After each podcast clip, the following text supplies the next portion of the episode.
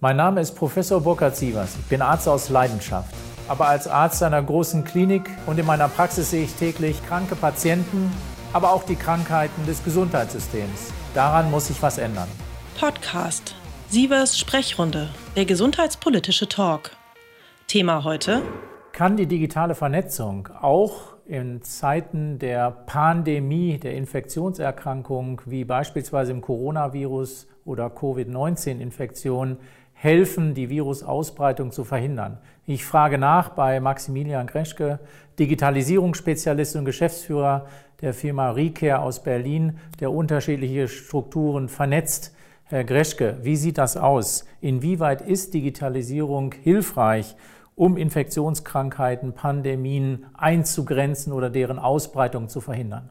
Ich glaube, die Nutzbarkeit und die Effizienz von digitalen Services und Lösungen um äh, Pandemien, Epidemien, Probleme wie die Corona-Situation gerade äh, zu bekämpfen, einzudämmen und äh, die Versorgung zu verbessern, steht absolut außer Frage. Das ist aus meiner Sicht eher eine Führungsfrage, welche Schritte die Politik, die Gesellschaft bereit ist zu tragen, insbesondere mit Hinblick auf Datenschutz. Ähm, Möglichkeiten, sozusagen digitale Produkte anzuwenden, gibt es sinnvolle auf jeden Fall en masse.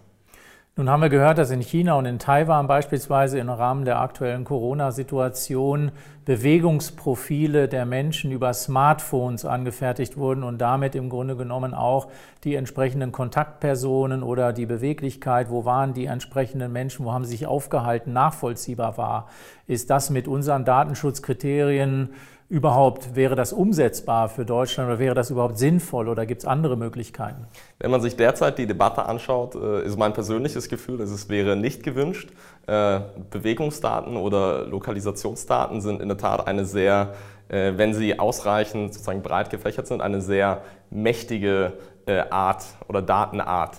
Ähm, das heißt, ich kann daraus ablesen, ob jemand vielleicht mal in Berlin an einer Parkecke Drogen gekauft hat, ob er seine Frau betrogen hat, äh, zu welchem Arzt er geht. Also sehr, sehr viele durchaus intime Informationen lassen sich aus Lokalisationsdaten äh, gewinnen. Ich glaube, wir müssen uns die Frage stellen, ähm, Transparenz oder Datentransparenz ist eigentlich nichts anderes als Wahrheit. Ähm, denn de facto sind die Sachen ja so, wie die Daten sie zeigen wie viel sozusagen äh, Verschleierung dieser Wahrheit im Sinne unserer Privatsphäre wollen wir in Kauf nehmen in der Abwägung gegen sozusagen potenziell die Infektion anderer und damit auch äh, die Bedrohung von sozusagen dem Leben anderer besonders gefährdeter Menschen. Das ist sicherlich die Kernfrage und äh, da sind wir in Deutschland wahrscheinlich noch nicht so weit, dass wir die volle Transparenz uns wünschen oder möchten und insofern auch nicht die Bewegungsprofile von uns anfertigen lassen möchten. Gibt es aber digitale Alternativen dazu? Ich glaube, eine, eine sehr sinnvolle Alternative wäre zum Beispiel einfach die Versorgungskapazitäten mit Isolationsbetten, äh, mit bestimmten sozusagen verfügbaren Kapazitäten in all den stationären Versorgungseinrichtungen aufzuzeigen. Ähm, es gibt hier vereinzelt föderal auf Bundeslandebene sozusagen im Rahmen der Notfallleitstellensysteme, wo Krankenhäuser diese melden können. De facto äh, ist das aber immer nur äh, semi-digital, also oft wird dann parallel doch irgendwo rumtelefoniert.